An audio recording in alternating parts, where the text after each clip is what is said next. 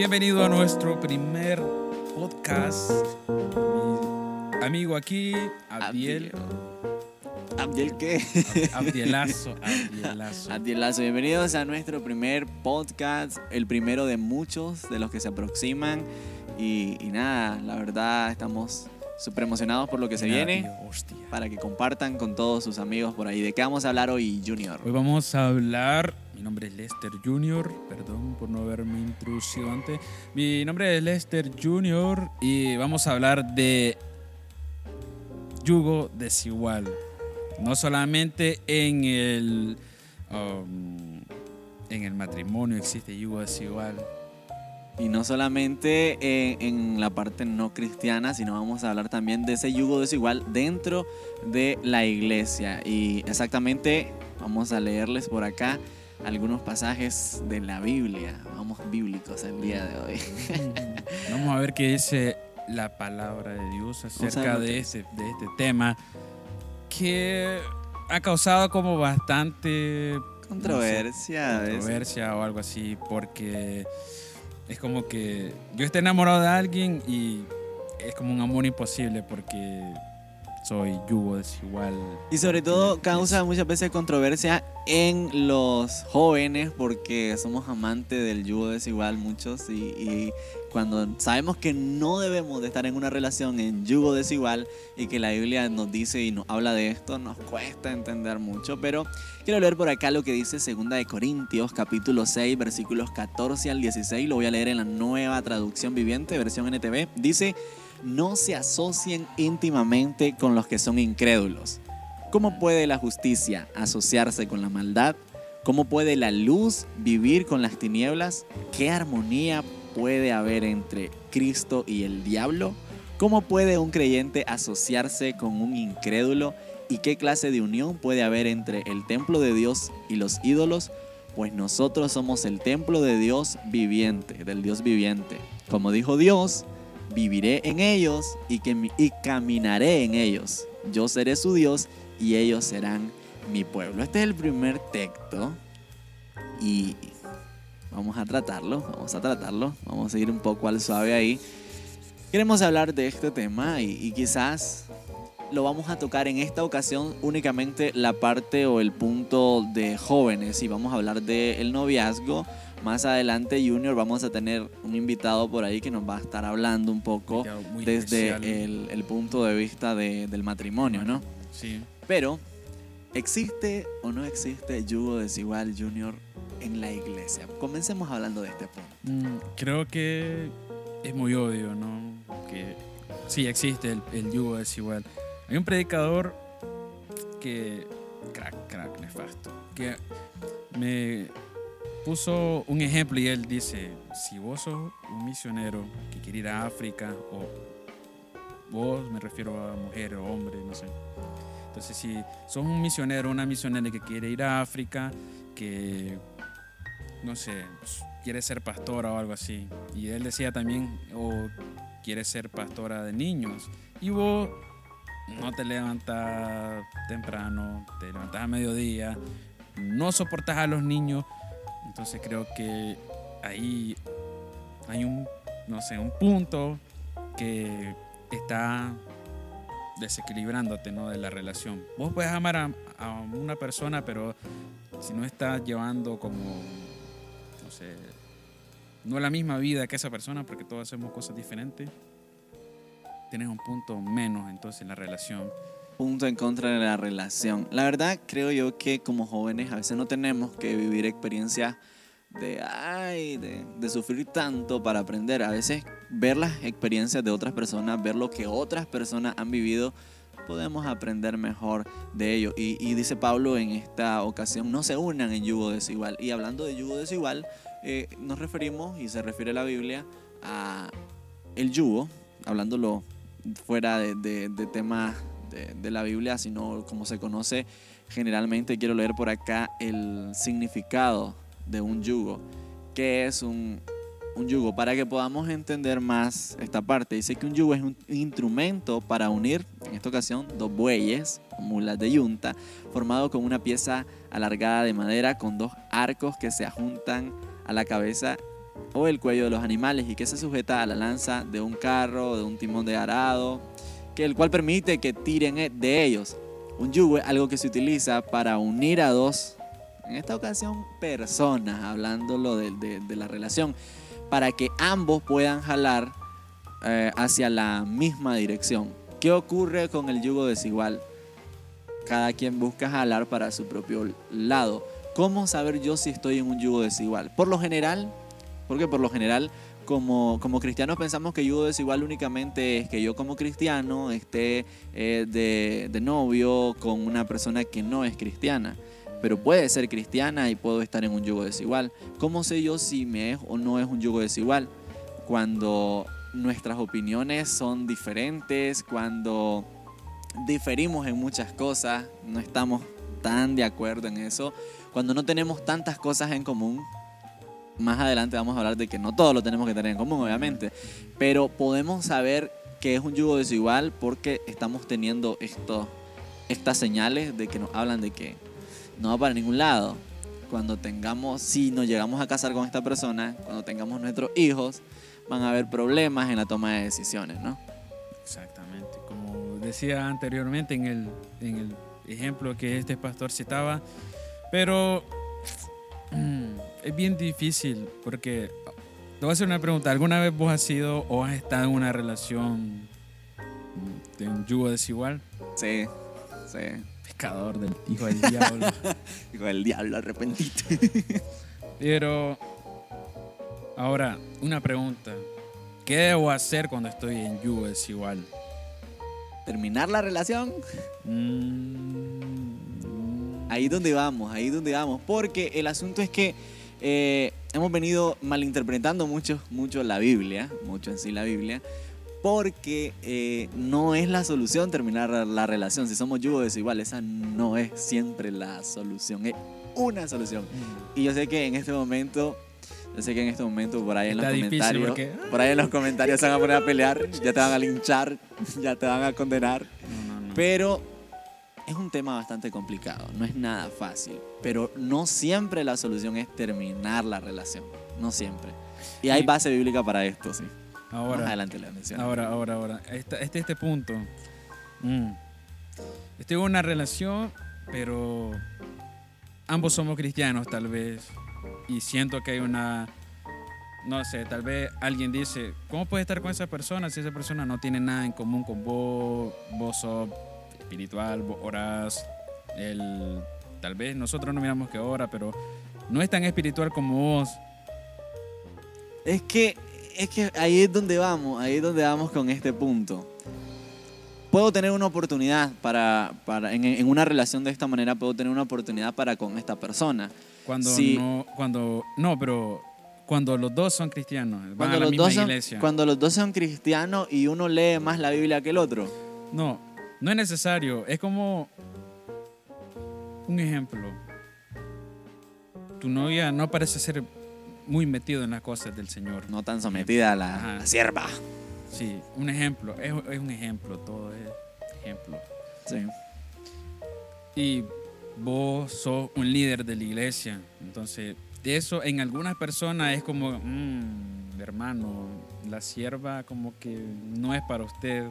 Creo que Hermano, se equivocó. Usted, usted es un pastor, hermano. Usted es un siervo del Señor o una sierva del Señor. Y su, su novia o su novio o su esposo. Estamos hablando de novio, de esposo. Vamos a tener otro, otro podcast más adelante con. Ya lo, de-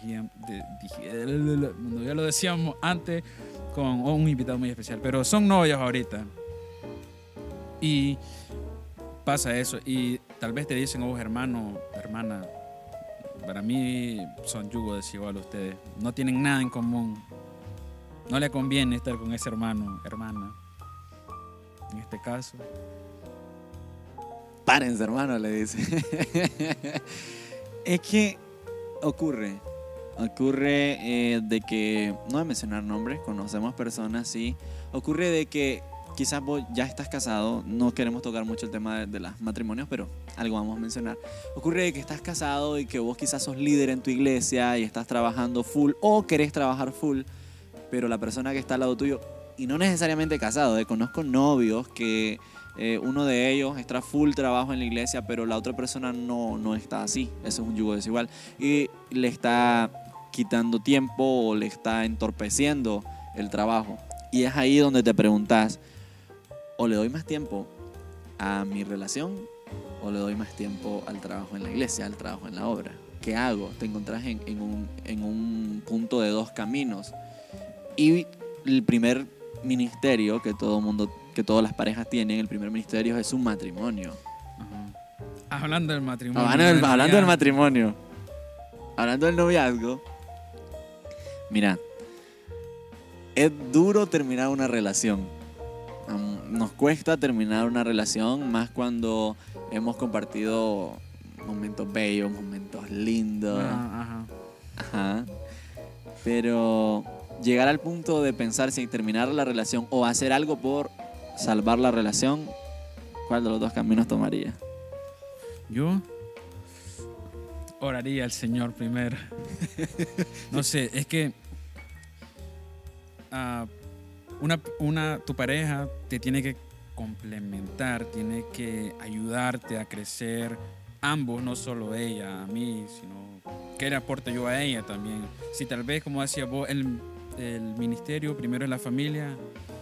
Si pasas mucho tiempo en la iglesia, como entonces hay un problemita con vos y no solo con ella. Pero si ya si esa persona no quiere ir a la iglesia o no quiere servir en la obra, no sé, ayudando, no sé, en cualquier área de la iglesia, creo que no tenemos que ser tan radicales, diría yo, de ir y, va, usted no me quiere ayudar, adiós. No, creo que terminamos. El Señor me dijo que terminamos. No, pero creo que es un equilibrio, un acuerdo. No sé si querés leer el otro versículo que Pablo se refiere y que a mí en lo personal me gusta mucho y creo que es clave para este tema.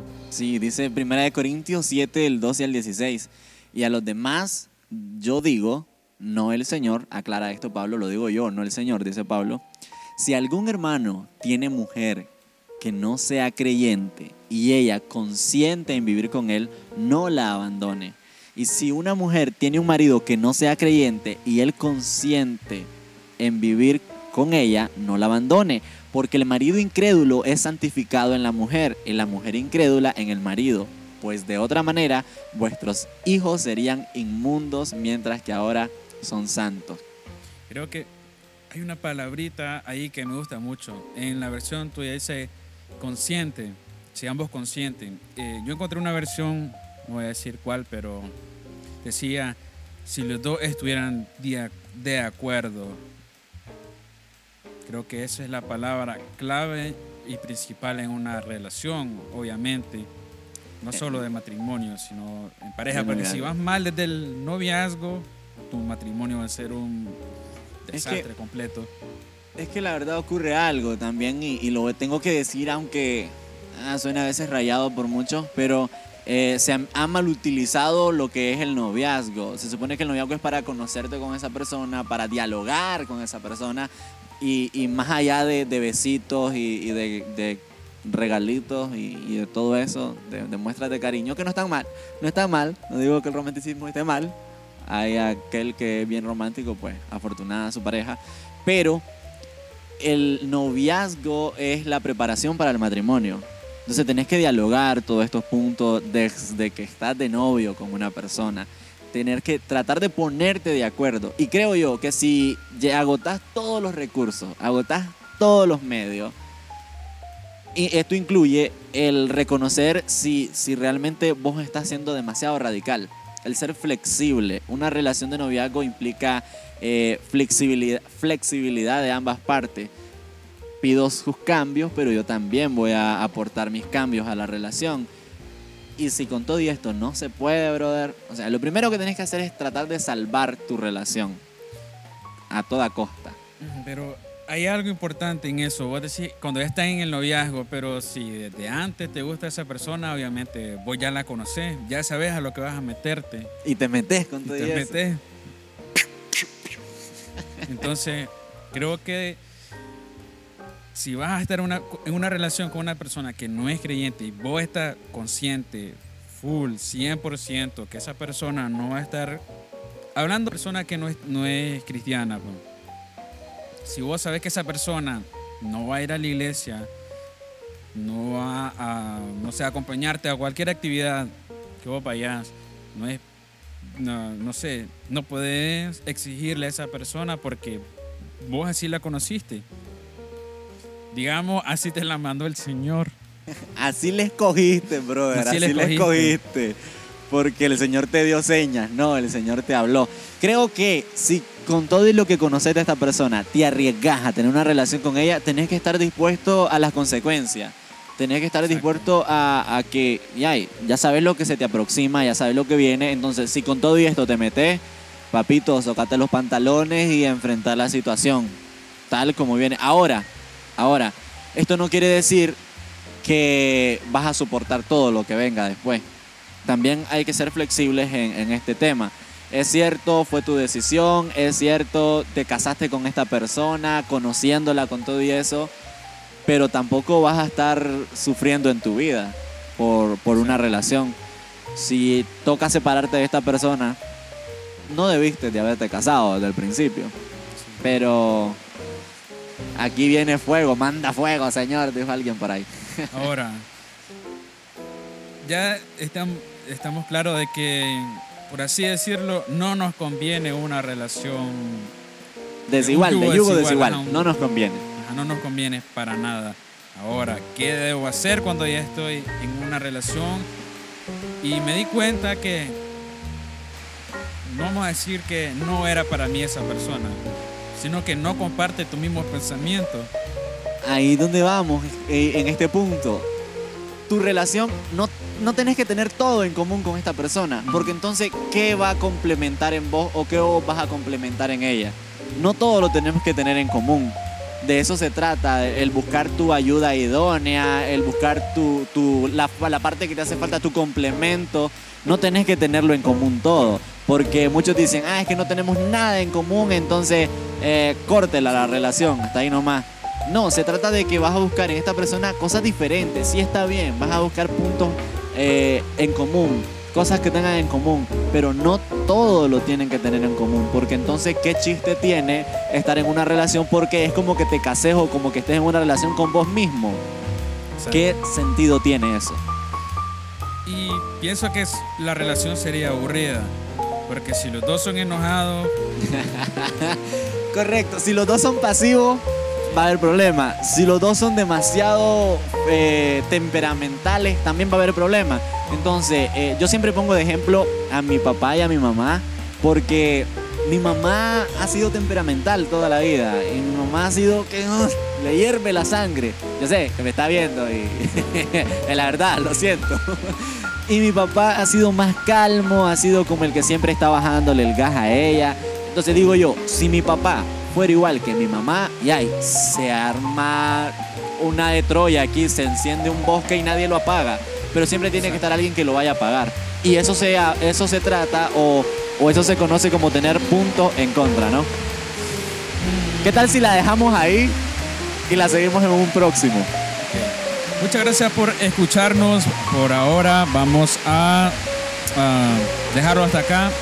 Si ustedes tienen algún punto o algo que quieren compartir con nosotros, pueden dejarlo en Que- los que nos dejen- comentarios. Que nos dejen ahí en los comentarios qué opinan de esto y qué tal que les pareció y qué quieren que hablemos también, ¿no? Ok, Muchas gracias por escucharnos y saludos, hermanos. Recuerde, recuerden seguirnos en nuestras redes sociales como desconectados. Desconectados. Hasta la próxima. Conéctense con nosotros para no estar desconectados. Así que bendiciones.